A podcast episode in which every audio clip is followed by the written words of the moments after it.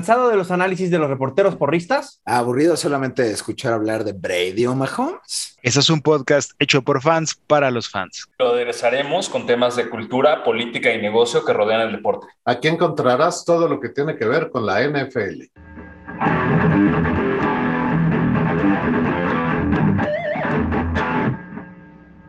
¿Qué pasó, bandita? ¿Cómo están? Bienvenidos otra vez aquí al programa de Necessary Roughness. Hoy nos acompañan, como todas las semanas, el Pat Mayor, Mores, Rafa, Memo y Debrick.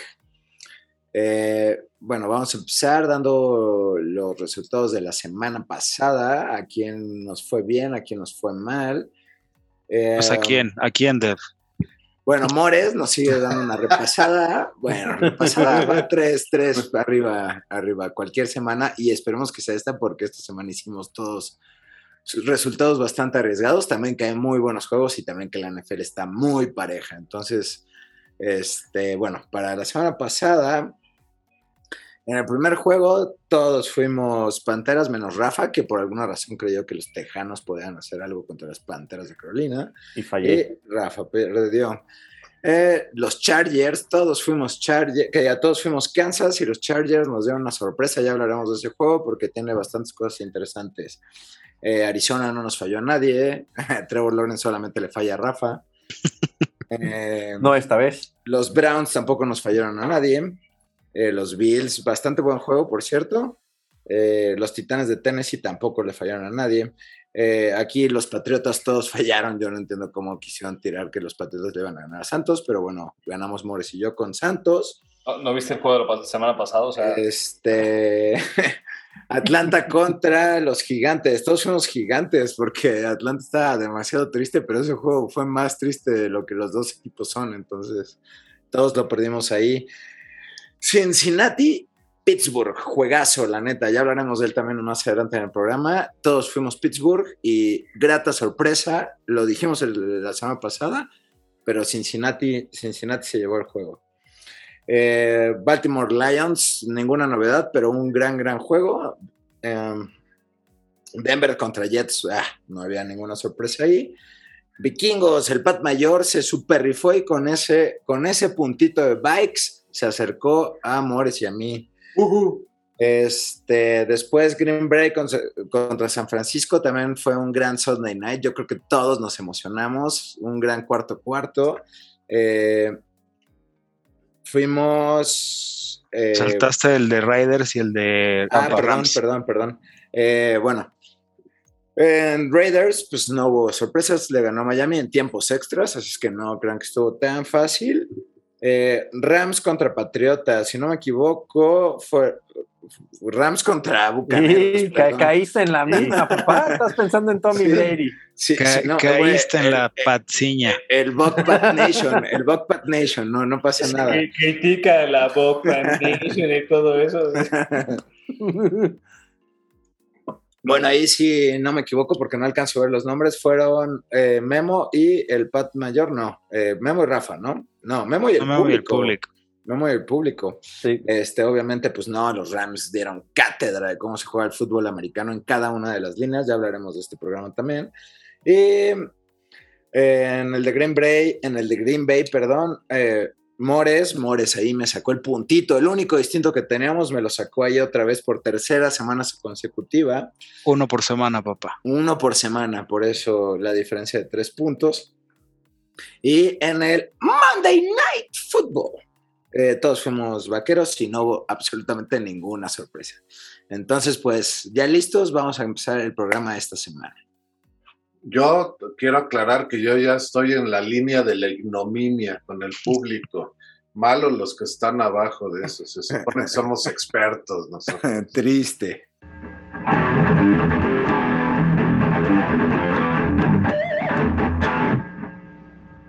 Ok, eh, voy a hablar súper rápido ahora sí, se los prometo.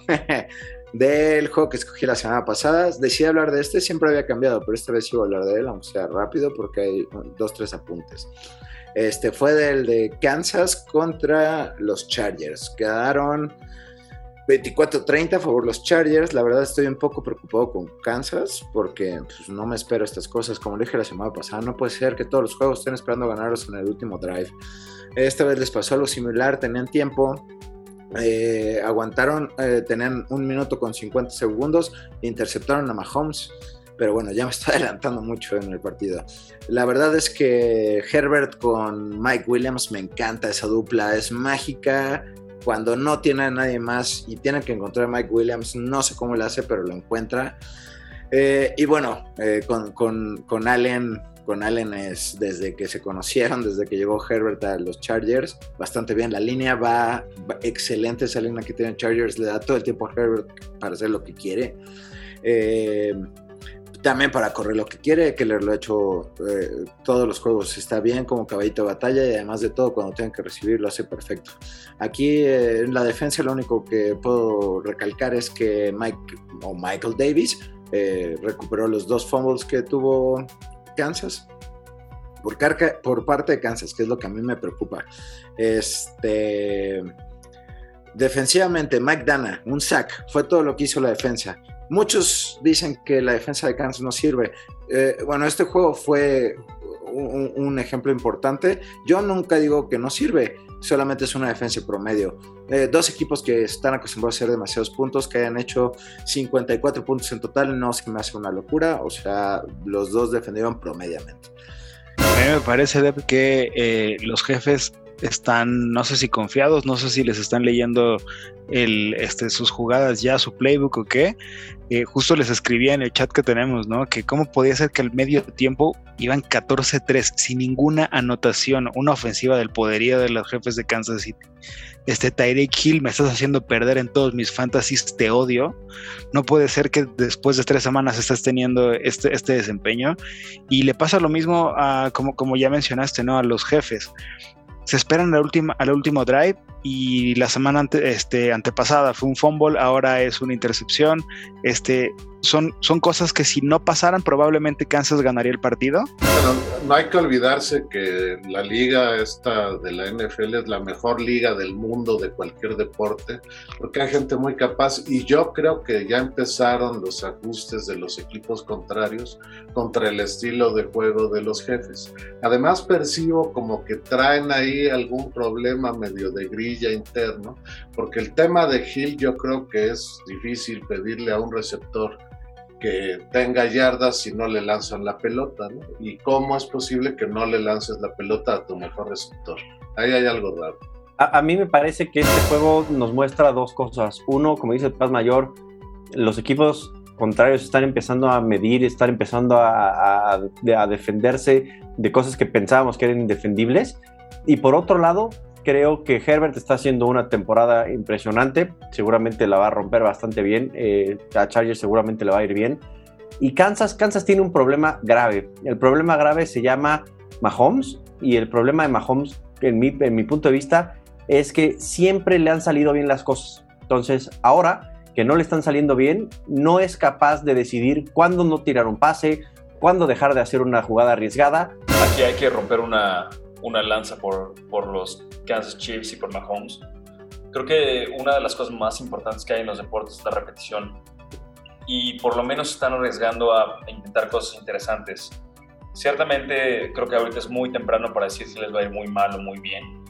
Pero tienen un equipazo. La verdad es que cuando se concentran y hacen las cosas bien, son imparables. O sea, la velocidad que tiene Mahomes para mandar un pase y de Kelsey para recibir o de Hill para recibir posicionarse muy bien en el campo es una cosa sorprendente. Entonces, han tomado malas decisiones en momentos pues, cruciales, pero yo la verdad creo que sigue siendo el equipo más fuerte y el que hay que seguir viendo, ¿no? Y creo que esto les va a picar el orgullo mucho, como, como a lo mejor la temporada pasada les picó el orgullo que les ganaran los Raiders. Apunte importante, llega Josh Gordon a Kansas City. A Kansas City le está gustando agarrar jugadores problema también.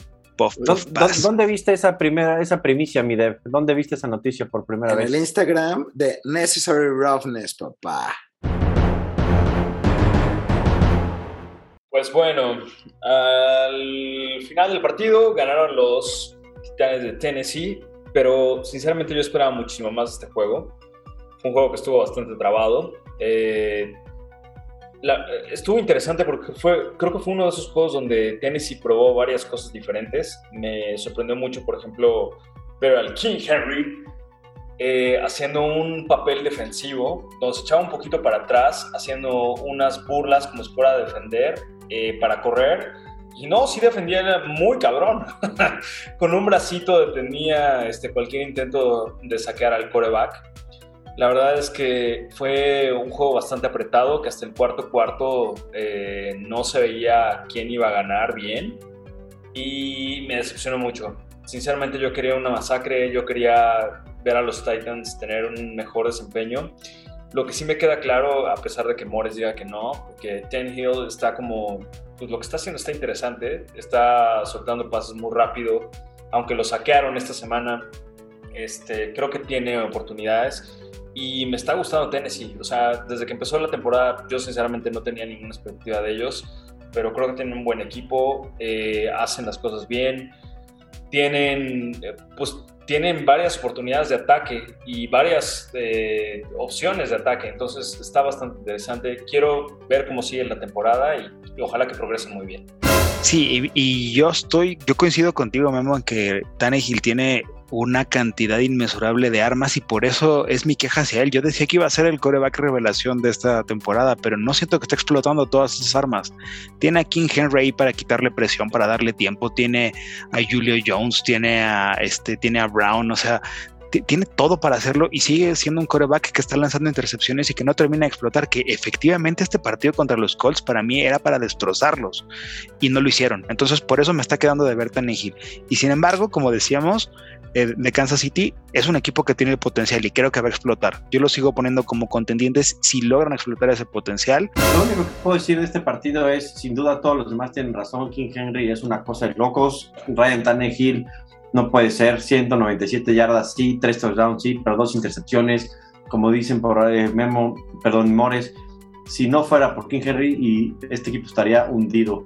Y por el otro lado, importante, se los dije, se los dije, se los dije, del lado, del, del lado del Colts está Carson Wentz, o estaba Carson Wentz, ya no estamos seguros si va a estar o no va a estar, pero ahí está lastimado, un equipo totalmente inoperante, sin duda, sin, sin su pateador no serían absolutamente nada. Un 0-3 que creo que a nadie lo sorprende. No, es que es una cosa muy desconcertante ver al equipo de Indianápolis jugar. Nunca sabe uno qué van a hacer. La línea ofensiva que tanto nos presumió Debrick en nuestros programas previos a la temporada, pues no se ve por ningún lado. El coreback tampoco se ve. Pero por otro lado, Tennessee pues, tampoco es un equipo que nos está mostrando que tiene punch para poder llegar al Super Bowl. Yo sé que van tres partidos, pero cuando un equipo es potente lo demuestra aunque sea en ratos y creo que Tennessee nos ha quedado de ver mucho. King Henry, 113 yardas, dos tercios de estas yardas producidas después del primer contacto. No consiguió touchdown, pero sigue siendo una bestialidad. El otro día me dieron un argumento. Es un deporte de equipo, no de personal, no de eh, ¿cómo se dice cuando es de individualidades? Individualidades, gracias, Mores. Eh, pero la neta es que King Henry te quita el 50% de lo que tienes que hacer y esto es demasiado en un deporte de equipo. Eh, no olviden que AJ Brown se lesionó y salió por ahí del segundo cuarto, iniciando el segundo cuarto. Yo la semana pasada escogí a los Rams contra los campeones de Tampa Bay. Tal como se preveía, la localidad de los Rams fue suficiente para Tom Brady y el poderoso equipo de Tampa Bay, que conservó su roster de campeón del Super Bowl casi en su totalidad. La diferencia definitiva se empezó a marcar con un bobazo de Matthew Stafford a Deshaun Jackson, del que nunca se pudieron reponer los bucaneros.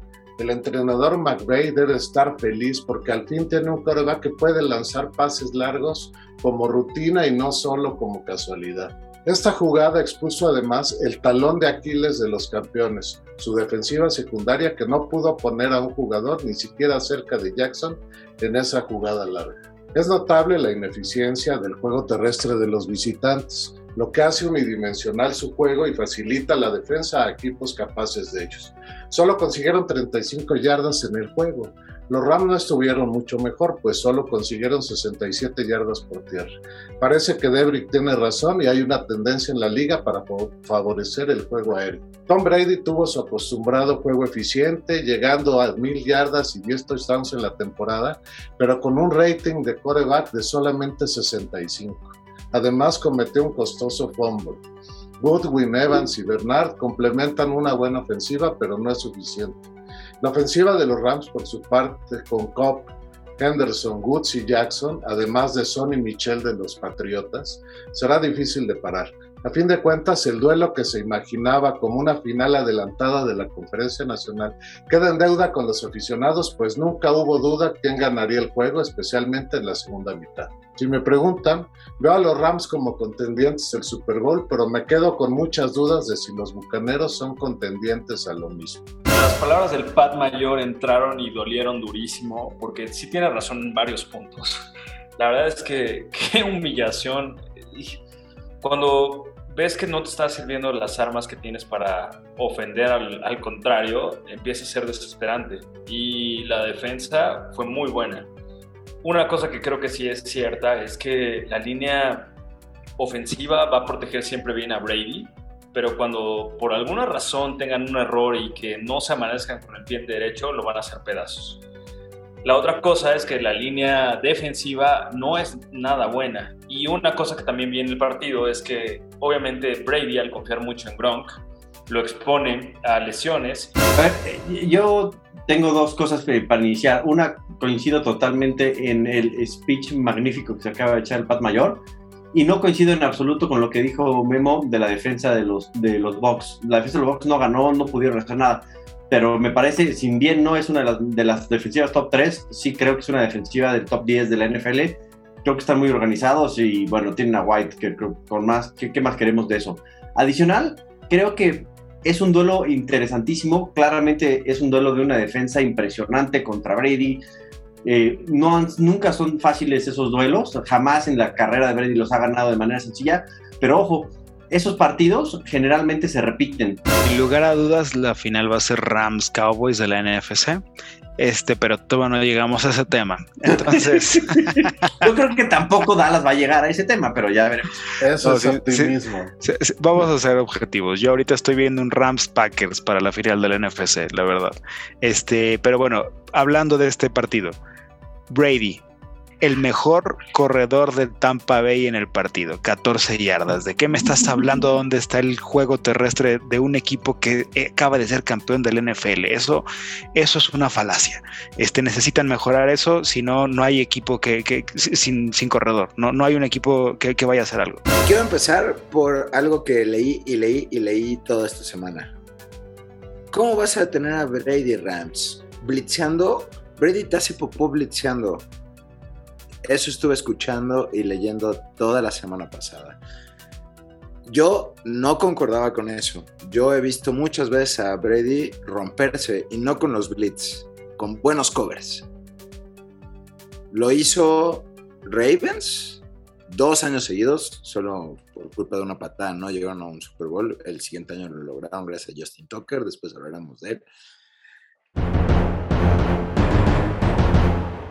Bueno, eh, ahora sigue el análisis de eh, los acereros recibiendo a los bengalíes de Cincinnati, un partido en el que todos pronosticamos que los acereros podían ser esos acereros de la semana 1 contra los Bills y no, los acereros volvieron a ser ese equipo inconsistente donde vemos a Ben Roethlisberger eh, parado como un tronco en medio del campo, no tiene nada de movilidad. La NFL se ha encargado de de, evolucionar en reglas, en jugadores. El día de hoy los linieros no son esos típicos gordos que nada más empujaban gente, ahora son musculosos, son rápidos. Y los corebacks por eso tienen que ser como Kyler Murray, como Jalen Hurts, como en su momento fue Michael Vick, incluso Randall Cunningham hace tantísimos años, ¿no? Donde había un, un coreback con tanta movilidad. El día, el día de hoy ya no son raros como Cunningham, tienen que ser raros son como Ben Roethlisberger, que se quedan parados y que no tienen nada de movilidad y por eso no le ayudan a su ofensiva. Ahora, Roethlisberger su mejor receptor fue Heinz, el corredor. ¿Por qué? Porque no, no, no vio la forma de lanzar un pase largo, porque Juju Smith Schuster se lesiona, porque Claypool este, le está dropeando balones. Entonces, la, ofensiva de los aceleros no sirve para absolutamente nada. Y por otro lado, tienes a, un Joe Burrow en una conexión increíble con. Eh, con Jamar Chase en ese pase de 34 yardas de anotación. Para mí, para mi gusto, ahí se definió el partido. Fue una jugada que creo que la tienen practicada desde el colegial y que les a la perfección, indefendible la forma en la que agarró con las llamas de los dedos ese balón este, en la zona de anotación, increíble, ¿no? Eh, Boyd haciendo, siendo el Boyd de, los años donde hacía lucir a Dalton y que por eso se ganó tantos contratos y sigue cobrando en la NFL, y considerando que Mixon también tuvo un gran juego, que no ha lesionado y que está siendo un gran este, caballo de batalla para los, para los bengalíes, y que Higgins estuvo lesionado. Entonces, Joe Burrow haciéndolo muy bien. Yo, por otro lado, Burrow, una sorpresa. bueno, no es una sorpresa, pero es una, una gran sorpresa que esté jugando tan bien. Es un jugador de colegial muy bueno. El año pasado estaba empezando, eh, no dio tantos, tantos tintes de poder ser lo que hoy es. Creo que es un tipo sensato, es un tipo eh, que se concentra, es un tipo que sigue las reglas del juego, es un tipo que no inventa cosas nuevas, busca, busca seguir lo que tiene que hacer. Y claro, en el momento en el que no encuentra una salida, por supuesto que busca un recurso y generalmente le, le está saliendo bien. Un aplauso enorme para Burrow, creo que está jugando fenomenal. Por el otro lado, no sé cómo pudimos ir con los Steelers. Hemos dicho que el Big Ben pesa como 300 toneladas y 96 metros se vio exactamente igual, cada vez está más gordo, cada vez se mueve menos. La verdad, el juego empezó con una intercepción a Burrow y yo dije, puta madre, otra vez el Burrow de la semana pasada. Es el peor Burrow que lo dije la semana pasada, había visto en mi vida, pero no. Enseguida, el Porkisburger nos ayudó con otra pinche intercepción. Entonces, desde ahí ya se vino el Burrow que yo conocía, que tanto disfruté en el SU, que tanto disfruté verlo orinarse al payaso este que juega en Jaguares y que, el año pasado, antes de su lesión, estaba aprendiendo y haciéndolo perfecto. Se conectó, como nos dijo Morris hace rato, con Jamar Chase, como extrañaba ver estos partidos en college. Yo creo que los Steelers van a tener que acabar haciendo lo que hicieron los Santos con Drew Brees, solicitarle de la manera más atenta que se retire dormirlo. Dormirlo. Claramente sus mejores épocas pasaron ya hace algunos años, esto no es de este año. Lo que pasa es que los aficionados de Pittsburgh vivían del espejismo de las 11 o 12 semanas que se echaron invictos la temporada pasada. Pero nada más fue perder un juego y se cayeron totalmente. La primera semana que jugaron los Bengals contra los Vikings, la verdad es que una de las cosas que más me gustó fue ese espíritu de competencia de los Bengals y ese partido me encantó. Sinceramente por eso aposté por ellos en la semana 2. Decepción. Pero la verdad es que ahorita pues sí hicieron ver muy mal a Rotisburger. Este, los Steelers yo pensé que iban a tener como un espíritu de competencia mucho más aferrado y aguerrido, pero estuvo penoso esta semana. Entonces creo que el próximo partido de los Bengals va a estar bastante bueno y mm, ya quiero verlo. La semana pasada a mí me tocó analizar el juego de los Eagles contra Dallas, el Monday Night Football tres cosas principales. Dijimos que iba a ser un juego de muchos puntos, o que iban a ser muchos puntos, o que no iban a ser nada, pero consideramos que iba a ser un juego de muchos puntos en esta ocasión. Eh, un juego en el que las defensivas se iban a cansar, o la primera defensiva que se cansara iba a perder. Y tres, que todo iba a estar en el control de Hertz y de Prescott. Para analizar un poco el partido es, sin duda, fueron muchos puntos. 41-21, eh, un partido de muchísimos puntos, como decíamos. ¿Qué pasó? La defensiva de Filadelfia se cansó. Después del primer cuarto, que todo el mundo pensamos que maybe iba a poder ser un partido razonablemente bueno, resultó que Filadelfia nunca volvió a aparecer. Los tuvieron todo el tiempo, todo el tiempo en el campo. Una cosa que hizo muy bien Dallas fue justo eso, tener mucho tiempo el balón en la ofensiva. Eh, cansó a la defensiva de eh, Filadelfia y no pudieron hacer nada. En, en, el duelo de inválidos, el inválido número uno fue los Eagles, no aparecieron. Ahí está. Eh, otra cosa importante eh, de ver aquí es justamente ni Dallas creo este, jugó, jugó tan, tan, tan bien, ni Eagles, ni, Eagles jugó tan mal. una cosa importante fue justamente esta, esta combinación que tuvieron este, Prescott, Elliott y Pollard. Yo la, la, vez pasada decía que parecía que íbamos a estar viendo un poco menos de Elliott porque parecía que venía a la baja. No me parece que en este partido hizo, hizo mucho más de, los, de las veces pasadas, pero supo combinar el ataque de, el ataque de Dallas, supo combinarlos pudo tener mucho a Pollard en el medio tiempo, en, el medio campo, apretando y empujando, y utilizaban a, Elliott al final. Dak Prescott bastante mejor, eh, con mucho mejor accuracy, mucho mejor targets durante todo el partido, no lo vimos fallar tanto, lo vimos hacer eh, algunos errores importantes al principio, después del segundo cuarto creo que ya no tuvieron errores. Em, a mi gusto creo que el partido dado de los Vaqueros fue una excelente combinación de, bueno, un excelente equilibrio en la ofensiva. Dak Prescott mucho más preciso que en semanas anteriores. Me gustó mucho su desempeño, eh, pero creo que la clave fue Zach Martin y el juego que le pudo dar a Tony Pollard y a eh, Zeke Elliott. Eh, Elliott con 17 acarreos, Pollard con 11. Este, hablábamos antes de, empezar la grabación justo en la forma en la que Pollard hace muchísimas yardas, es mucho más eh, elusivo en, campo abierto, pero Elliott después del primer golpe es donde lo empiezan a utilizar en zona roja y por eso tiene dos touchdowns. Ahora, relevante de los vaqueros de Dallas, Trevor Diggs está haciendo una revelación. Yo creo que las Águilas no son tan malas, aunque el coreback pues, es un coreback muy novato. El juego pues, creo que fue más o menos en lo que todos esperábamos, especialmente jugándose en el estadio de los Vaqueros. Yo lo que quiero comentar es que ese entrenador que tiene Dallas realmente me parece que toman unas decisiones inexplicables. Y voy, a poner un ejemplo. Al final del segundo cuarto, con casi un minuto, iba a ser cuarto down de las Águilas. Eh, Dallas tenía dos tiempos fuera, no pidió tiempo fuera porque tenía oportunidad de tratar de hacer un gol de campo o algo. El entrenador tiene que ser una gente agresiva, agresiva cuando la situación lo, lo amerita. Lo que tengo que decir de este juego es, era como Welcome to the fucking jungle. O sea, cada jugada era una payasada. O sea, digo, no, no, no descarto que Dallas jugó bien, hizo lo que tenía que hacer, pero los fombos, las intercepciones, o sea, parecía que estaban jugando una cascadita y de repente ya dio un montón de flojera cuando las águilas no tenían respuesta. El coreback de las águilas, la verdad, parecía que tenía mucha flojera de jugar cada vez que lo sacaban del campo, el güey se sentaba como media hora pensando en qué cosa tenía que hacer después. Terrible, o sea, las águilas dieron vergüenza y qué bien por los Cowboys. Yo lo único que tengo, la verdad, en este juego es la actitud de Jalen Hurts, o Hurst, como le gusta decirle a, Amores. Hurst. Este,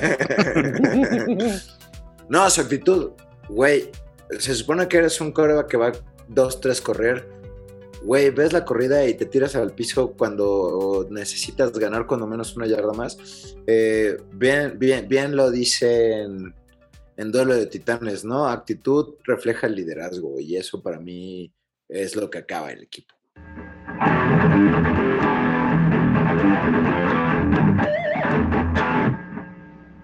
Ahora va esta nueva sección eh, que nos, nos, aconsejaron muchos de los fans. Entonces, eh, pues ya ven para que, los para que vean que sí los tomamos en cuenta. Y va a ser como de cosas bien, bien, bien chidas que pasaron en, las jornadas, ¿no? Y quiero que todos platiquemos y echemos desmadre con esto. Primero, la patada con la que ganaron los Ravens de 66 yardas del mejor pateador que ha parido este mundo, Justin Tucker. Récord de la NFL. Que incluso para mí es mejor que Dempsey, el gran pateador de los Raiders, que hacía trampa porque tenía un muñón. Mejor, y eso no es poca cosa, mucho mejor que Adam Vinatieri también. No, Rafa, pero güey, no, no hay comparación, güey. No hay comparación, sin duda coincido contigo. Este güey es un fuera de serie me encantó la forma en la, además que en la que pegó el, el, balón en el poste. Si, si, ven como muy cerca esa, esa toma, hay tanto aficionados de Baltimore como de los Leones en la parte de atrás, todos echando desmadre. Al, final los de los Leones ya no echan tanto desmadre. Qué, qué patadón, qué patadón. 66 yardas, increíble. Además, como por ahí dicen, Memo es un poco el, el que siempre dice hacia, hacia este lado. A mí no me gusta de repente que los jugadores hagan demasiadas cosas que pues, la probabilidad de que salgan mal es alta, pero se agradece que intenten cosas como esa porque a Güey, veces pero las logran. además, como hablaban de, de eso que había propuesto algún coreback que dijo Mores, Ajá. y güey, si tienes a Justin Tucker 100% Russell dices, Wilson. güey, ah, gracias, güey. Eh, de- hablas de Carlson, ¿no? De los Vikings, güey. Morten Anderson. Ah, man. No, ok. güey, como dices tú, de- si tengo a Tucker enfrente, pues a la chingada, güey. Prefiero fallarlo yo. Seguramente ese güey lo va a meter. Es como meterme eh, una guillotina yo solo. Me prefiero intentar meterlo ya si la fallo yo.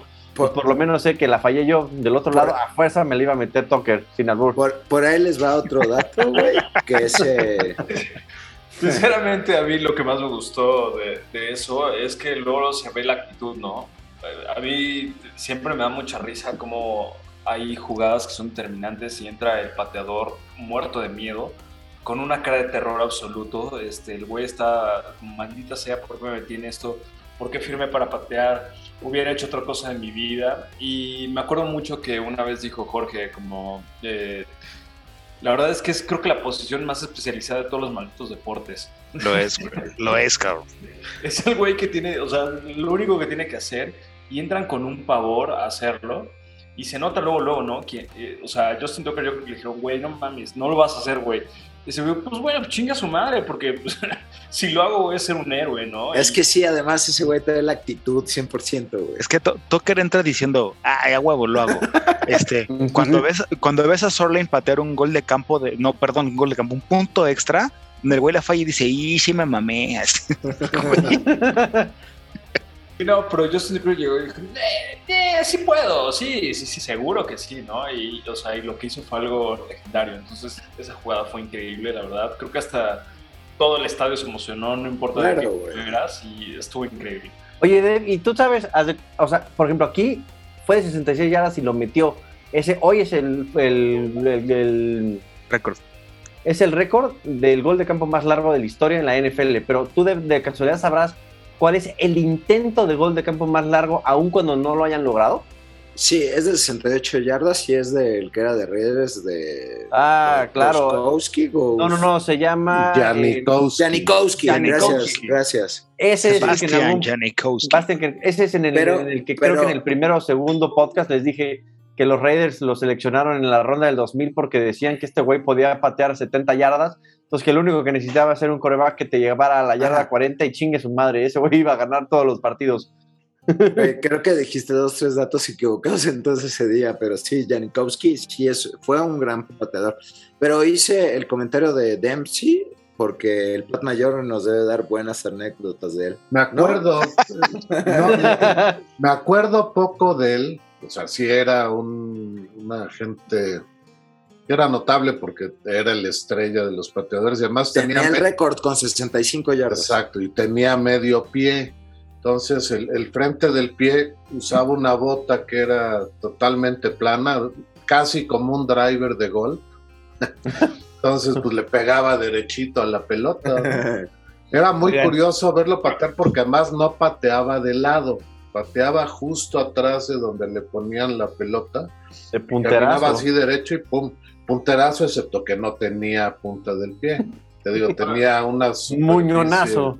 Muñonazo era muy Es que curioso, era, era regordete y era medio chaparrón. Sí, sí, sí, era O gordito. sea, era no gordito. tenía estampa de deportista para nada. De hecho, si no mal recuerdo, murió el año pasado de coronavirus, pero eso creo que estaría mintiendo, más o menos me acuerdo, o se murió el año pasado nada más. Bueno, fuera de estos datos, eh, Justin Tucker llevaba 27 goles de campo sin fallar y al inicio de este partido falló un gol de campo antes de meter el récord. Seattle anotó cero puntos en el segundo, bueno, en la segunda mitad del partido contra los vikingos. ¿Cómo carajos quieres ganar un juego si anotas cero puntos en 30 minutos? Igual que los. Chiefs, anotando tres puntos en la primera mitad, güey. O sea, son dos equipos que pinches inconsistentes. güey. Debes estarle buscando tres pies al gato porque viéndote atrás no puedes ser consistente ganando. Eh, bueno, eh, otra, otra nota que hice, eh, no, sí, sí, diga. Perdón, yo, yo lo que te quería comentar, aunque ustedes no lo vieron, yo creo como había estado jugando la defensa de los vikingos y como había estado jugando la ofensiva de los Seahawks, pues era de esperarse que se le iba a complicar mucho el, el juego a los Seahawks. ¿eh? Yo por eso le fui a los, a los vikingos, eh, aprovechando además que estaban en su casa, yo sí pensé que iban a poder parar a los Seahawks, como claramente sucedió. No, no, la, la verdad es que el Pat Mayor ahí hizo un gran, gran análisis. Hubiera escogido ese juego porque yo no veía por dónde pudieran los vikingos y, y la verdad es que lo hicieron defensivamente perfecto y ofensivamente se comieron 13 minutos en el tercer cuarto. Creo que tendría que ver récords, pero es de las defensas, de las ofensivas más largas que yo he visto en mi vida. A mí, a mí me, pa- a mí me pasó que los, yo pensé que los, eh, los Vikings habían sido una mentira o algo inconsistente por lo que había sucedido. Cuando los Seahawks, por ahí con altibajos, pensé que podían chingarse una ofensiva liderada por Kirk Cousins, que no sucedió. Este, y, y como bien dices, creo que el análisis del Pat Mayor sobre la defensiva de vikingos contra todas esas falencias que, que presentó Seattle en la ofensiva fue, fue clave para llevarse ese juego. Sí.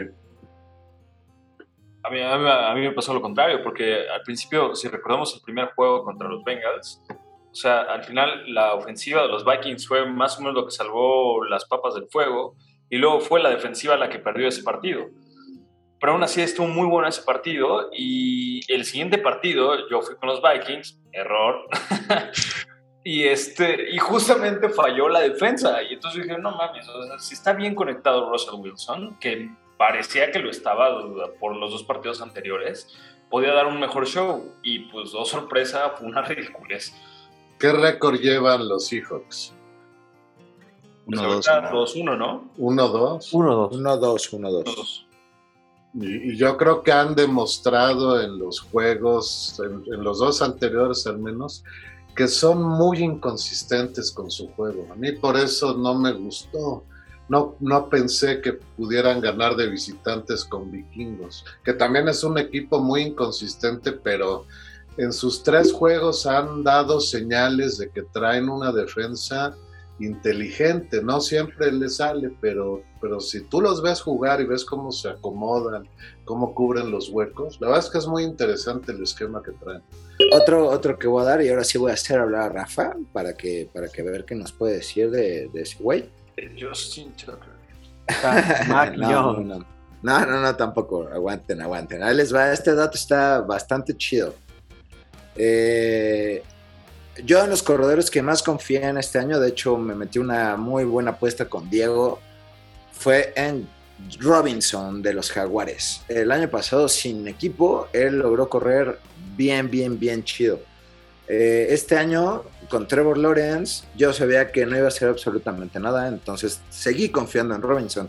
El pedo aquí fue que Urban Meyer llegó a ser... eh, eh, hay una frase bien, bien conocida que dice, si no está roto, no lo arregles. Este güey creo que llegó totalmente distinto. Creyó que lanzaban bien chingón, iban a tener un nuevo coreback que era más chingón y eh, que corrían muy mal y dejó de correr. El único drive completo desde la yarda 25 hasta el touchdown de los Jaguares fue por puras corridas de James Robinson. No hicieron otra cosa más que darle el balón en el tercer cuarto a James Robinson y anotó un touchdown.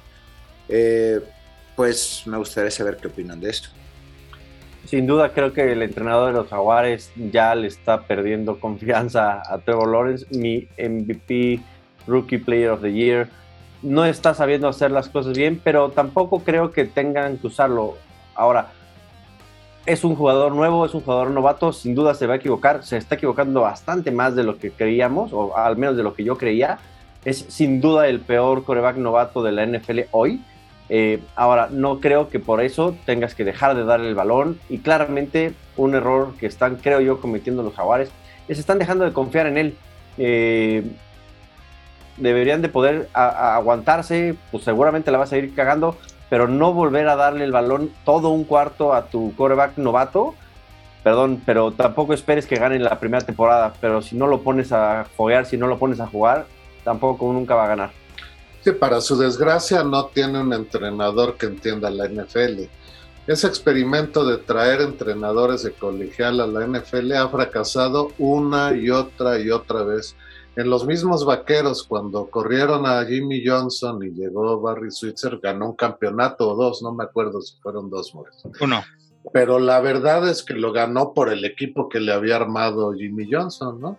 Una vez que eso se empezó a caer, Switzer no volvió a hacer absolutamente, Absolutamente nada. nada. ¿Y cuántos entrenadores hemos visto que en colegial son unas estrellas y muy creativos con las jugadas? Llegan al NFL y no le entienden. El colegial yo sé que le gusta mucho a Debrick, pero es como la tercera división. Es, una, es un juego diferente, la velocidad y la fuerza de los jugadores es totalmente diferente. Y eso, por eso hay jugadas que funcionan en colegial y que las ves en profesional y son ridículas porque nomás no hay forma de que funcionen. ¿no? Eso es un gran problema para Trevor Lawrence que no está en manos de un entrenador con experiencia que lo sepa eh, enseñar las cosas que funcionan en la NFL y cómo sobrevivir. Y, y, para mi gusto va más allá del entrenador, va con el dueño y con quien toma las decisiones en Jaguares. Eh, Jacksonville, eh, hablábamos en los primeros eh, capítulos de este podcast que eran un poco menos divertidos que estos, este, que se hacían picks populares, ¿no? Y los Jaguares de Jacksonville se encargaron de hacer un pick popular con Trevor Lawrence, pero no tiene un equipo alrededor. Entonces puedes tener un, jugador que Trevor Lawrence no es el jugador, mi jugador favorito de colegial con transición de la NFL, pero creo que tiene potencial. Sin embargo, lo pones en un equipo que no está armado. Lo pones en un equipo que, como bien decía Debrick, no tenías que arreglarle la parte de, de, del, del ataque por tierra y lo intentas corregir poniéndole a otra madre y entonces le empiezas a cagar por todos lados y, y, nada más por querer vender boletos, decir, tuve el pick 1 y tengo a Sunshine en, de coreback en mi equipo, este, le quieres vender espejitos y el, el, el quieres vender espejitos y no te sale, entonces le pierdes la paciencia automáticamente esa supuesta solución que quisiste comprar en dos, tres juegos, ¿no? ¿Y qué va a pasar con Trevor Lawrence? Lo van a tradear en cuatro años cuando acabe su contrato de novato y probablemente una de dos o acaba en suplente de San Francisco o acaba brillando en un equipo con un entrenador tipo los Santos de Nueva Orleans, este, o incluso hasta los Patriotas de, de Nueva Inglaterra con un, con un este, head coach que sepa, con, perdón, con un este sí, con un head coach que lo sepa llevar y que, que, sepa manejar la ofensiva y que lo sepa llevar a él también, ¿no? Güey, hay formas de cagarla y hay formas de cagarla epic, epic, epic fail, güey. Cabrón, acaban de dar su cuarta selección de primera ronda. Ah, porque tuvieron cuatro putas selecciones en primera ronda. A las Panteras de Carolina. Por un Titan. Ay, otra vez, el dueño, el dueño. Arreglándole cosas que no tienen que ser arregladas. Güey. Claramente el dueño no entiende absolutamente nada de lo que hace. Igual debe ser un empresario que hace mucho dinero, pero como dueño se mete demasiado en la operación del equipo. No, no, sé exactamente quién es el dueño, pero me suena que debe ser tipo este el de ¿Azcárraga? Tiger King iba a decir, güey. Según yo es como de medio, de origen medio oriental, libanés. O... Es, es, el mismo, es el mismo, es un pakistaní que es el dueño del Fulham Football Club también. Claramente okay. otro equipo que no le va nada bien este, últimamente.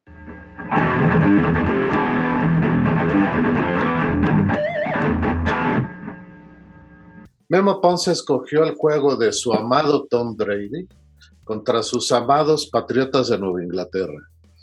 Híjole, veo lágrimas correr en este análisis. Memo, ojo, ahorita que empieces a hacer tu análisis, no se vale decir que es un empate. No, y tampoco se vale llorar, pero me estoy concentrado para no hacerlo. eh, no, no, la verdad es que eh, debo de ser como muy sincero y admitir una cosa. Sinceramente yo pensaba que cuando empezaba esta temporada y esta oportunidad de Mac Jones de agarrar eh, la posición de titular en los, en los Pats iba a ser como casi casi como le pasó a Brady, ¿no? una oportunidad de brillar, algo mágico, algo increíble y se iba a conectar el equipo. Eh, la verdad es que yo veía como una, pues un espíritu de equipo muy interesante que podía llegar muy lejos, ¿no? Y me está decepcionando, me está decepcionando el equipo mucho y me duele mucho decirlo, pero la verdad no creo que tenga fuerza, no creo que tenga argumentos sólidos. El partido pasado con intercepciones, con errores muy tontos, o sea, parece ser que ni siquiera son los pads de, de Belichick que dice como no te equivoques, ganan los juegos eh, paso a paso y me duele mucho eso. Pero lo que me emociona del juego y la razón de por qué lo escogí, que debo decir desde el principio, yo creo que voy con Tampa porque veo un equipo mucho más fuerte y un equipo más sólido.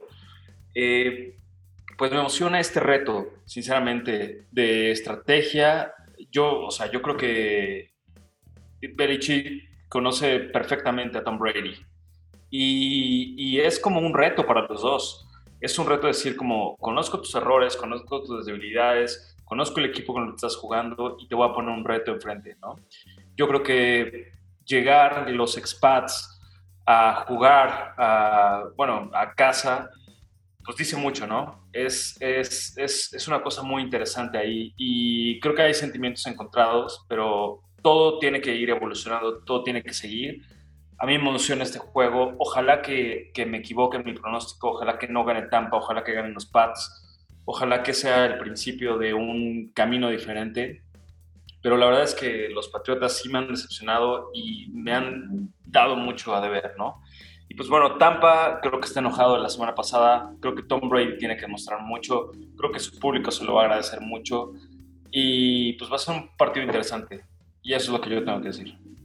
Yo, yo voy a empezar un poco en este el análisis de este partido diciendo un poquito la misma frase que dijo Memo, pero un poco al revés. Memo dijo que Tom, que, que Belichick conoce a Tom Brady yo aquí lo que puedo decir es que Brady conoce muy bien a los Pats. Eh, los, los eh, Tampa Bay sin duda va a ganar este partido. Creo que es un tema en donde hay que ser honestos. Hay dos equipos. Un equipo tiene un buen proyecto, está consolidado, viene a ganar el Super Bowl. Por otro lado están los Pats, que están en un equipo en desarrollo, en una, en una fase en donde Mac Jones me parece que está haciendo bien las cosas. Venía bastante bien en, los primeros, en las primeras dos eh, fines de semana el fin de semana pasado metió tres intercepciones. Esta gente que va a estar feliz es solamente los Pats, que empezaron a ir a los Pats, que le empezaron a ir a los Pats por Tom Brady, no el Pat mayor, sino todos los demás, que empezaron después del 2000 a irle a los Pats. Eh, este partido definitivamente lo van a ganar los Bucks. ¿Por qué? Porque ya lo dijo Tom Brady, no solamente conozco a Belichick, conozco el aire de esa ciudad, conozco el campo, conozco absolutamente todo de esa ciudad. Y efectivamente eso es clave. Además, los, los Pats están en reconstrucción contra un equipo que acaba de ser campeón del NFL. Independientemente de cómo se llamen y quién esté al mando de esas ofensivas o defensivas, hay un mundo abismal entre los dos equipos y lo van a ganar los, los Bucks, no hay duda. Yo pensé en algún momento que los Patriotas iban a dar un mejor juego contra los Santos de Nueva Orleans. Y desde luego, en ambos lados de la pelota nos fue muy mal, pero me quiero centrar en Mac Jones. Mac Jones no es el coreback novato en la liga que tiene más cualidades ya estamos viendo algunas de sus limitaciones, falta de movilidad, falta de brazo, las intercepciones que tiró, especialmente la última, son imperdonables. Pero además, una cosa que me preocupa mucho es que está jugando a velocidad de colegial. Necesita empezar a tomar decisiones mucho más rápido. Están viendo este juego, yo la neta no lo voy a ver. ¿Va a ganar alguien? Ah, sí, supongo que los bucaneros. No está bien, pero yo creo que tengo que ir por algo más fuerte porque casi lloro después de mi participación. Yo escogí otra vez a los, a los Rams de Los Ángeles que ahora reciben a los Cardenales de Arizona. Este es un enfrentamiento entre los dos mejores equipos de la División Oeste de la Conferencia Nacional. Como siempre, los juegos divisionales son muy emocionantes, complicados y se resuelven hasta la última ofensiva. De locales, los Rams han ganado 23 de sus 32 juegos bajo el mando de Sean McVay. De visitantes, los Cardinals han ganado 6 de 10 juegos en la era de Cliff Kingsbury. Los Cardenales iniciaron a tambor batiente la temporada, pero los dos últimos juegos han sido mucho menos impresionantes. Los Rams han sido muy dominantes en sus tres juegos, especialmente enfrentando a los Buccaneers. La ofensiva de los Cardenales es muy impresionante y la defensiva frontal con JJ Watt y Chandler Jones es muy poderosa, pero la defensiva secundaria es muy mediocre. Matthew Stafford, el quarterback de los Rams, debe darse un festín en este juego.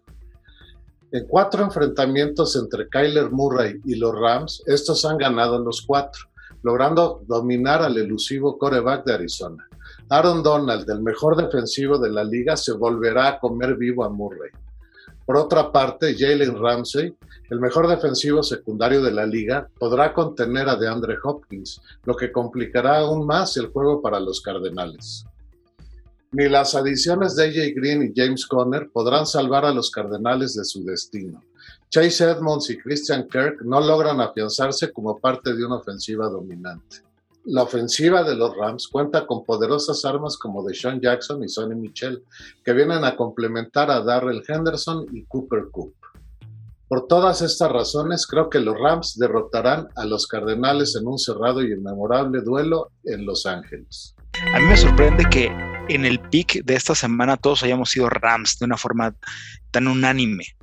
Porque sinceramente creo que va a ser un partido muy parejo. Estar divisional y al tener dos ofensivas tan poderosas, me extraña que todos hayamos sido Rams. Sí creo que los Rams son, son favoritos, voy Rams definitivamente, pero no podemos descartar a estos, eh, estos este, cardenales, ¿no?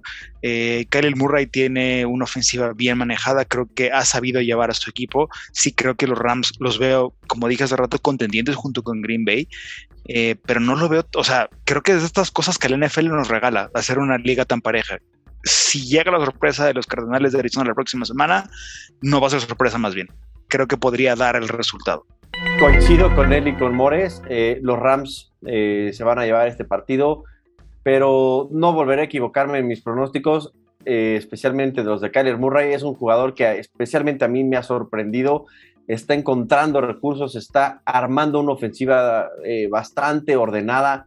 está sabiendo leer el playbook, está sabiendo hacer las cosas, está tomando bien las indicaciones de sus coordinadores y avanza, pero definitivamente usan mucho el juego terrestre. Eh, no les va a funcionar con los Rams. Aaron Donald es una bestia. No hay forma de, pasar a Aaron Donald, al menos no de manera consecutiva. Se van a divertir este, y pues ya veremos quién gana. Yo voy Rams. Yo regreso al Aaron Donald Experience. Esta, esta vez le toca a Bichum, si no me equivoco, el Aaron Donald Experience, así es que lo va a hacer cagada como ha hecho Aaron Donald a todos los demás. Eh, la basura, de acorde a Rafa, de Kyler Murray no va a poder hacer nada. No, yo no estoy con eso. Bueno, la basura de Rafa, a principio, ahorita ya está diciendo que sí es chingón, ¿no? Pero bueno. Es de gente inteligente cambiar de opinión. huevo, huevo, bien ahí, bien ahí, eh, a mí eh, los profundos de Arizona me encantan, me encantan todos, todos, todos. Desde Murphy hasta Buda Baker. Más, más, a mí sí me costó trabajo y siendo yo que puse a los Rams. Quizá una de las cosas que me hizo ir por los Rams, pues es obviamente cómo dejaron de ver a, cómo dejaron ver a los Buccaneers la semana pasada. Y su defensa está muy buena, su ofensiva está muy buena y pues me duele a lo mejor tragarme un poquito las palabras, pero, pero pues nada, yo creo que va a ser un, un, gran juego, yo creo que sí va a estar muy balanceado, pero yo voy con los Rams por eso. Monday Night Football. Este va a ser el partido más visto de esta semana. Hay hay unos juegazos esta semana, pero este eh, Chargers eh, recibiendo a Las Vegas, para mi gusto va a ser un parteaguas de lo que realmente pueden ser estos dos equipos. Un equipo de los, de los Riders que va 3-0 contra uno de los eh, de estas grandes falacias para mí, que son los Chargers eh, de Herbert, que van 2-1, que perdieron contra los Vaqueros. A mí, me parece que los Riders han tenido un desempeño mucho mejor. Entonces, así, David, eh, perdón, Derek Carr tirando más de 300 yardas por partido, siendo un coreback que está liderando una ofensiva sin corredores, a tener un 3-0 después de jugar contra los Ravens, que eran uno de estos grandes favoritos de, la temporada, este, para mi gusto va a ser un juegazo. Sé que Herbert ahorita todo el mundo lo está poniendo en un pedestal porque su ofensiva, a mí sinceramente Herbert no me gusta. Yo creo que los Chargers al día de hoy van a ser esos Chargers que nos vendieron desde Philip Rivers, que eran una, una, una, historia en temporada regular y que al final, hacia playoffs o hacia la hora decisiva, se deshacían o, se, se, quedaban en, en, un wildcard. Para mi gusto, el hecho de que no esté ni Jacobs, ni, de, hecho, creo que Herbert está ahorita todavía como cuestionable, como este en, en el en el roster, pero va a jugar, claramente va a jugar. Yo creo que los, los, los Riders de Las Vegas van a llevarse este juego no esperaba que los Raiders acabaran con un 4-0, tampoco veía tan débiles a los Chargers. Al día de hoy creo que la comparación de estos dos equipos y por las cosas que han hecho, los Raiders los veo mucho más fuertes. No creo que la ofensiva de Herbert logre contra la defensiva de los Raiders, que ha sido la revelación durante, toda, durante todos estos partidos. Va a ser un partido aburridón que los Raiders van a ganar sin ningún problema. Coincido con Mores, es uno de los mejores partidos del Monday Night Football no estoy seguro todavía cómo medirlos, creo que es demasiado temprano en la temporada para hacerlo. Han tenido duelos en donde los Chargers han perdido partidos este, por su culpa. Los Riders han tenido un buen hype. Este, le ha pasado a muchos equipos cuando se cambian de logo, cuando se cambian de uniforme, cuando se cambian de estadio, cuando se cambian eh, de ciudad. No estoy seguro que sea yo capaz de, de, de analizar todavía qué va a pasar con los Riders y tampoco qué va a pasar con los Chargers. Yo sin duda creo van a ganar los Chargers. Este siendo un duelo divisional, yo creo que va a ser muy competido, sin embargo creo que el local va a ganar. Yo nunca he confiado mucho en Derek Carr. De repente va a empezar con las inconsistencias que ya le conocemos y se van a caer las Raiders de Las Vegas. A mí me sigue sonando extrañísimo eso. Los eh, cargadores no es un equipazo, sin embargo, pues creo que sí tienen a uno de los mejores corebacks eh, jóvenes de la liga. Yo fui Chargers, la línea ofensiva de, Chargers para pase ha jugado increíble. Eh, le dan todo el tiempo que necesita a Herbert para mantenerse en el pocket y poder lanzar. Esa conexión que tiene con Mike Williams es es hermosa, hermosa. Por favor, si un día no tienen nada que hacer y no tienen que jugar, vean a los Chargers para que vean eso. Igual no, no, no, no, no, no descartemos a los Raiders porque no están perdidos. Eh, Derek Carr, bien lo dijo Moras, lleva tres juegos de 300 yardas o más. Bueno, ¿qué les puedo decir? Yo he sido Raider desde que nací. No, no, no es cierto. Siempre he dicho que los Raiders es un equipo malísimo, pero esta, esta semana voy con ellos porque la verdad creo que algo que han construido esta temporada es momento. Y pues sí, se fueron a tiempos extra. Ese juego con Lamar Jackson el juego pasado, este, pues es una cosa increíble, ¿no? Y sinceramente los quiero ver que ganen este, este, contra, este juego contra los Chargers. Va a estar emocionante y lo que me emociona más es que si siguen con una buena racha, pues va a estar padre ir a verlos a Las Vegas porque la fiesta se va a poner mejor. Esta semana a mí me tocó analizar el partido de Panthers contra Cowboys. Eh, hay muchos datos muy curiosos y muy interesantes en este partido. Por aquí Rafa es un cowboy de closet. Soy un cowboy de closet, efectivamente no. Este, definitivamente odio a los cowboys, son como el América ¿Qué, este, juego escogiste la semana pasada, güey? Ah, también a, los Cowboys. Cowboys, ah, Cowboys Eagles, pero esa es, otro, es otra historia. Pero bueno, en este partido, Panthers, Cowboys, hay varias cosas interesantes que quiero poner en el contexto. Es el segundo partido eh, de los Cowboys como local en el ATT Stadium esta semana, eh, perdón, esta temporada.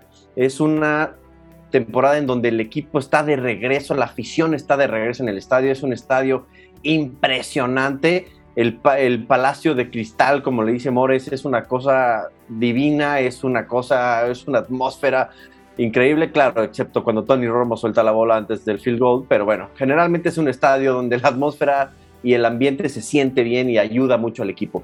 Yo me voy a aventurar, en este, en este partido voy con los Cowboys y lo van a ganar 30-27. Es, va a ser un juego, otros datos curiosos es, va a ser el segundo juego de las Panteras en el estado de Texas en dos semanas. O se lleva el 1-1 o barre Panteras con, con, todo el estado. Es 3-0 Panteras, 2-1 Cowboys. No creo que ni siquiera las Panteras deban ir 3-1. Los Cowboys creo que van, perdón, 3-0. Los Cowboys creo que están bien con su 2-1. Son, es un encuentro con, con equipos bastante, bastante parejos. Eh, un dato curioso es que Dallas en todos, en sus últimos partidos, en dos de los tres partidos, ha tenido un margen combinado de puntos de más de 50 puntos entre los dos equipos. Es decir, no son necesariamente muy buenos en la defensa, pero son muy buenos atacando. Y por otro lado, Carolina, en ninguno de sus tres partidos, en, el combinado han tenido más de 50 puntos los dos partidos. Y va a ser la primera derrota de las Panteras en la temporada. Punto clave de este partido. No está Christian McCaffrey. Y el punto débil de la defensa de los Vaqueros es la defensa terrestre de alguna forma Dan Quinn logró ajustar a todos sus corners y, la zona profunda de los vaqueros. Entonces, sí, sí tienen una muy buenas armas Sam Darnold para, para poder enviar, pero no va a tener opciones. No, no, van a, no va a tener el play action, no va a creer en las opcionales. Creo que al no estar Christian McCaffrey va a ser una, una diferencia muy grande. Yo voy vaqueros 100%, más allá del corazón. Creo que los, eh, las Panteras de Carolina le han ganado a los Jets le ganaron a los Texans. Y bueno, sí, por ahí está, creo que la única salvedad es haberle ganado a los Santos de Nueva Orleans. El chiste es que yo creo que es el tiempo de Chuba Howard de, de brillar eh, la neta, yo fui con las Panteras, principalmente para separarme de Mores o que ya me pongan mi madre, ¿no? Pero en la quiniela estoy hablando. Pero aún así no creo que sea tan descabellado. Eh, está bien, Rafa acaba de decirnos que Horn se lastimó y Horn estaba jugando maravillas. Yo creo que era el que le competía a, a, Micah, a Micah Parsons, ¿no? Esta semana voy con las Panteras de Carolina. Yo creo que ya les toca a los Vaqueros enfrentar un equipo eh, que les ponga un reto después de la payasada la semana pasada. Creo que creo que las Panteras van a poner un buen reto. Este, ahí me voy a unir con Derrick porque aunque los Vaqueros me han dado buenos puntos en los pronósticos, espero que con este nos separemos un poquito de Mores porque si no, este, vamos a estar en problemas. Yo le fui también a los vaqueros de Dallas. Eh, me parece que no se ha probado bien a las panteras. Nos veremos contra una ofensiva poderosa. Ya sabemos que la defensiva de Dallas no es en este momento de las mejores, pero esa defensiva con Mika Parsons o Micah Parsons, creo que se dice, va a mejorar enormemente. Esta semana es, bueno, antes de empezar mi pronóstico, todos nuestros seguidores tengan entendido que yo voy a escoger el juego más divertido todas las semanas, aunque a veces Morris diga que en él. Pero ahí les va, el que escogí esta semana fue Denver contra Ravens. La ofensiva de Denver ha estado jugando bastante, bastante, bastante bien. Eh, pese a la lesión de Jerry Jody, eh, bueno, llegó Tim Patrick ya lo habíamos ver jugado, eh, ya lo habíamos visto jugar el año pasado bastante, bastante bien. Eh, entonces este año no había por qué no hacerlo mal. Entonces lo está haciendo bastante bien. Eh, Ted Bridgewater, nunca he dicho que es el gran coreback del planeta, pero nunca en su vida lo he hecho mal. De hecho, los vikingos, yo no sé por qué no lo retuvieron, estaría mucho mejor que con Kirk Cousins, pero bueno, eso es otra cosa aparte. Eh, en el backfield han tenido bastantes altibajos. eh, están probando entre el novato Javonte Williams y Melvin Gordon. Están batallando con, con, con las corridas en general. Pero esto lo compensan con buenas trayectorias los dos. Entonces, eh, la ofensiva va caminando bastante, bastante bien. Eh, la línea ofensiva es directamente proporcional al juego ofensivo. Entonces, eh, lanzan bien. La línea ofensiva va bien para proteger a Teddy Bridgewater. Cuando van a correr no defienden, bueno, no abren los huecos bastante buenos para que los corredores puedan hacer un poco más. En la defensa, esto es de lo que tenemos que hablar de Denver. Y esto es por lo que escogí a Denver va a ganar este juego. Yo creo que uno de los equipos que más me está gustando cómo está jugando son los Ravens. La verdad es que Mr. Lamar Jackson está haciendo un buen, una buena temporada. Además de la queja de señora de Debrick, que corre mucho y que no debería de correr porque es coreback, a mí me encanta que lo haga y está buenísimo. Entonces, pues va a estar emocionante el partido. Yo creo que, que está interesante lo que están haciendo como equipo. Los Broncos, pues también eh, creo que nadie le apostábamos mucho al principio de la temporada, pues han dado buenos resultados. Lo que sea de Brick de la defensa que tienen tan fuerte, de no permitir puntos, está muy cabrón. O sea, eso es, un, eso es una defensa bastante buena. Y pues va a estar bueno el partido, me emociona mucho verlo. Yo para este partido eh, también creo que va a ser un partido eh, emocionante. Yo voy con Baltimore. A mí desde hace 5 o 6 años me encanta Baltimore. Creo que tiene una identidad. Es, es el equipo de los malos, es el equipo que pega duro. No sé si va a aguantar la, la ofensiva y la defensiva de Denver. Sin duda vienen jugando impresionante. Y recuerden, ya sé que los partidos de pretemporada, desde un punto de vista conceptual, no sirven de nada, pero ojo, sí sirven para que un equipo se enrache y para que un equipo se sienta ganador. Estos Broncos de Denver van 6-0 contando los partidos de pretemporada. Eh, y yo fui Baltimore en este, esta semana. Pues yo no coincido. Yo creo que Baltimore se ha vuelto un equipo absolutamente predecible, como nos explicó Debrick. Y eh, Denver tiene una muy buena defensiva y tiene una ofensiva suficientemente eficaz como para poder poner los puntos suficientes para ganar. Yo voy Denver en su casa. Giants, Jacksonville, Jets. Es el 3-0 de los Broncos de Denver. No tienen absolutamente nada que hacer contra un equipo que tampoco es tan dominador eh, o tan dominante como son eh, los, los cuervos de Baltimore. Sin embargo, es un equipo equilibrado. Perdieron en overtime contra unos eh, Riders que están sorprendiendo en la liga, sí, que, que fue una sorpresa. Le ganaron a Kansas City y luego sufrieron contra los Leones de Detroit por alguna razón donde la NFL es excesivamente pareja, ¿no? Para mi gusto sí tienen una gran defensa los Broncos de Denver. Este, me extraña que Deb no haya mencionado a Patrick Surtain, este gran jugador que tienen ahí. Mi pronóstico es que los Ravens van a ganar.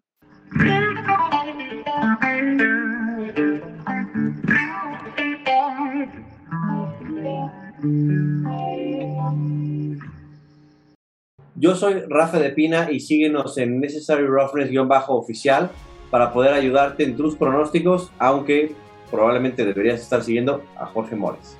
Yo soy Guillermo Ponce y esta semana va el GOAT de la estrategia contra el GOAT quarterback. Soy Jorge Mores y si la Taunting Rule aplicara en este podcast, todo tendríamos un pañuelo amarillo. Yo soy el Paz Mayor y creo que la semana que entra también voy a escoger a los Rams. ¿Me estaré enamorando de ellos?